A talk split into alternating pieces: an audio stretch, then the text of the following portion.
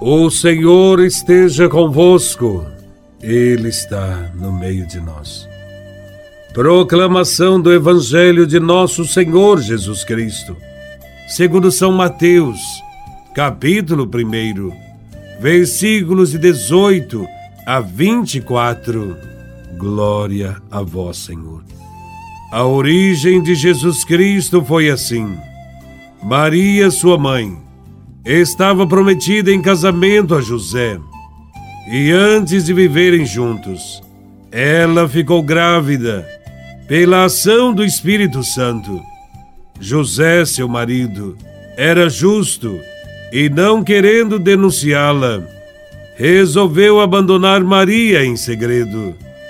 Enquanto José pensava nisso, eis que o anjo do Senhor apareceu-lhe em sonho e lhe disse: José, filho de Davi, não tenhas medo de receber Maria como tua esposa, porque ela concebeu pela ação do Espírito Santo. Ela dará à luz um filho, e tu lhe darás o nome de Jesus, pois ele vai salvar o seu povo dos seus pecados. Tudo isso aconteceu para se cumprir o que o Senhor havia dito pelo profeta. Eis que a Virgem conceberá e dará à luz um filho.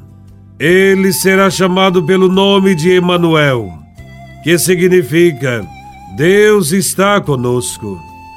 Quando acordou, José fez conforme o anjo do Senhor havia mandado e aceitou sua esposa.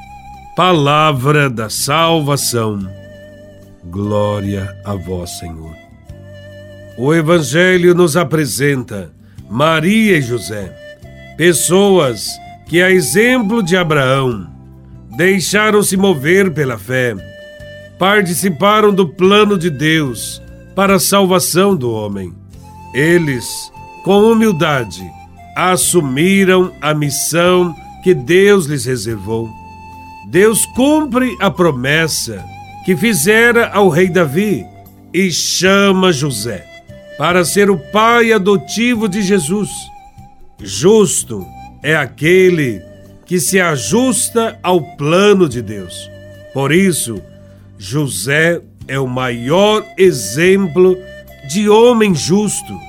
São José, mesmo contrariando os seus planos pessoais, e mudando o rumo da sua vida, contribuiu com Deus no seu plano de salvação, acatando as ordens do anjo do Senhor. Ele confiou plenamente em tudo que lhe foi revelado.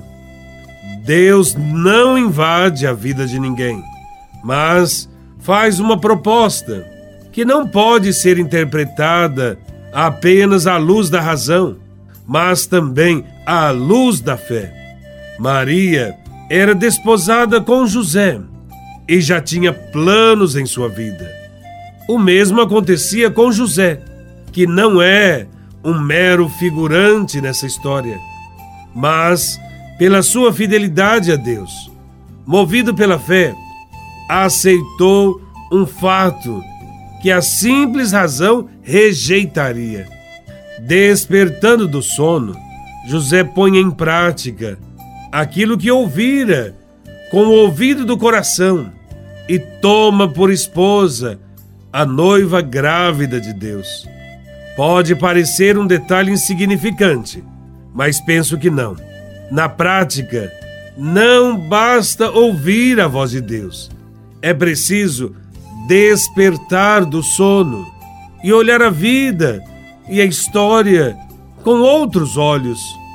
A figura de José, silenciosa, revela grandeza de alma e fidelidade aos planos de Deus. Ao ver Maria grávida, José, homem justo, longe de condená-la, guarda respeitoso segredo. É um testemunho em favor de Maria. Ele reconhece e respeita o mistério anunciado de que uma virgem conceberá e dará à luz um filho. e o chamarão com o nome de Emanuel, Deus conosco. O simples carpinteiro de uma pequena aldeia de Nazaré é tratado como descendente de reis e com razão é denominado homem justo, por ter seu coração aberto à vontade de Deus. Despertando do sono, ele não alimenta dúvida, mas traz a certeza de que acabara de ouvir a voz de Deus. Alegria transbordante que ultrapassa de longe a angústia que sentira antes. Agora dissipam-se as sombras e José se alegra, se rejubila, exulta.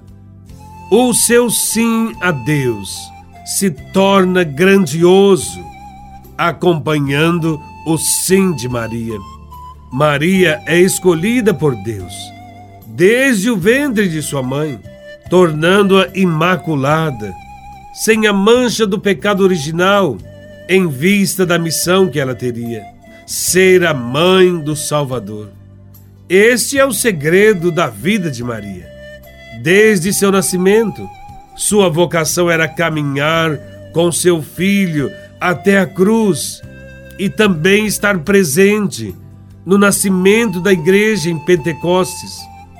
Maria nada fez sem a ação do Espírito de Deus e por isso ela é a cheia de graça.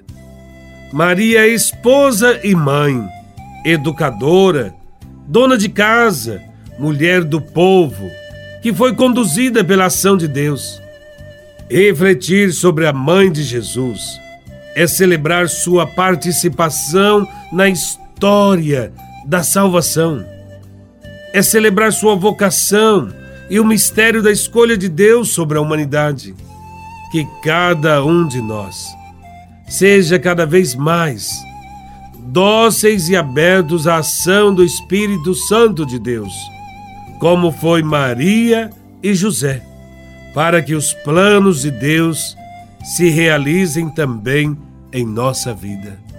Tenhamos sempre fé em Deus e que sejamos comprometidos com o anúncio do Reino de Deus. Louvado seja nosso Senhor Jesus Cristo para sempre seja louvado.